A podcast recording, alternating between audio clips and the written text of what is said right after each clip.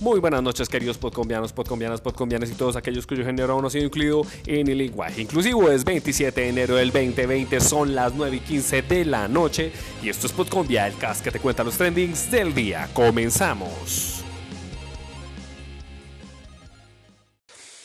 Y la mañana comenzó con la polémica propuesta que lanzó el congresista César Lorduy de trasladar los ministerios a las regiones, lo que en todo caso implicaría un revolcón administrativo y abriría la puerta para hablar de cambiar la capital de Colombia.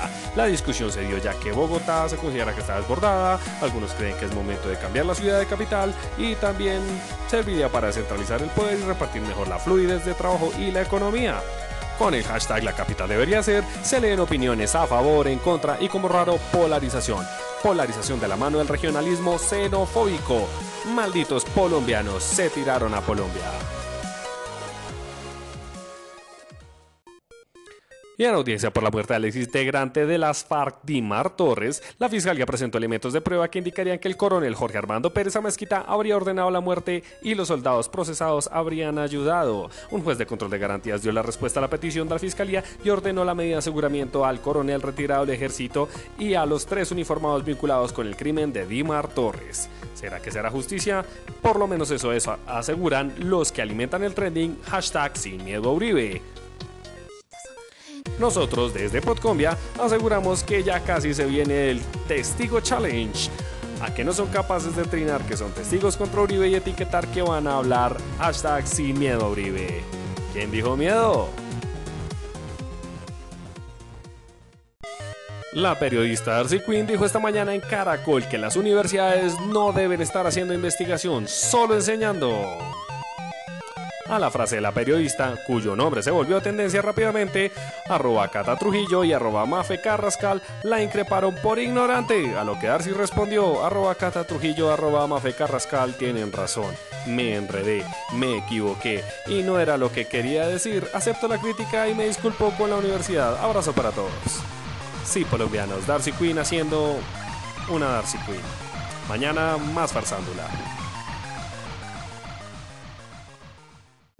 Y hablando de periodistas enredadas, en el programa Vicky en Semana la periodista Vicky Ávila puso en trending el hashtag mermelada de Duque es, con el que el representante Gabriel Santos aseguró que los partidos políticos están rifando ministerios con el gobierno que prometió no darlos. Luego pasaron a hablar María Fernanda Cabal y Paloma Valencia, es decir, en mermelados hablando de mermelada.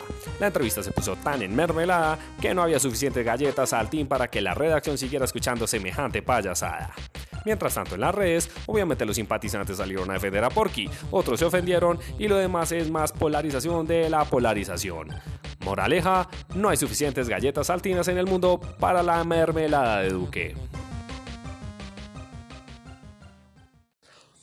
Alerta colombianos. Cali se alerta por la llegada de un ciudadano proveniente de China con fiebre y tos. La Secretaría de Salud de Cali se puso en alerta ya que el ciudadano de 40 años manifestó los síntomas del coronavirus. Las redes afirmaron que llegó el coronavirus en Cali y lo atracaron. Mientras tanto, la Organización Mundial de la Salud elevó a alta la amenaza de epidemia mundial por coronavirus. Los investigadores de Hong Kong estimaron que el número de casos podría superar ya los 40.000.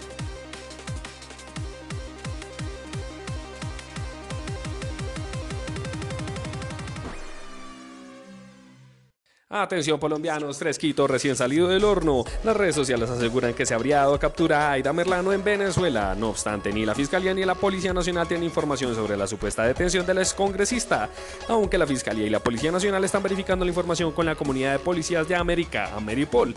Pero hasta ahora nada de nada, cero confirmaciones, ni siquiera la Corte Suprema, tribunal que condenó a Merlano, sabe algo de alguna captura. Y sin embargo, la periodista Beatriz Adrián, desde su cuenta de Twitter, arroba Beadrián, leemos el siguiente mensaje. A esta hora confirmó vía fuentes extraoficiales que Aida Merlano sí está en Venezuela y fue detenida por el FAES. Finalmente adivinen de dónde vino la confirmación. Pues sí, de Instagram. ¡Ja! A que nadie se lo esperaba, ¿verdad? Pues bueno, a las 8 y 15 pm lo confirmó el director de la Fuerza de Acciones Especiales de Venezuela, las FAE, Miguel Domínguez, en su cuenta de Instagram. Y bueno, ahora ¿quién le vamos a pedir la extradición? ¿A Maduro o a Guaidó? Ustedes hagan sus apuestas.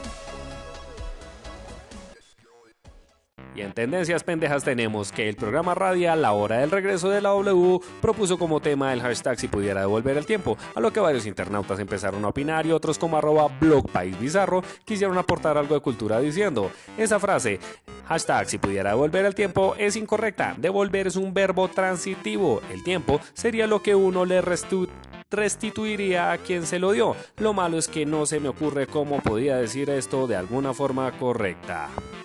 ¿Alguna idea? Temas de gramática, podcombianos. El tiempo no se devuelve, así como el ñero de la Caracas no te devolverá tu celular.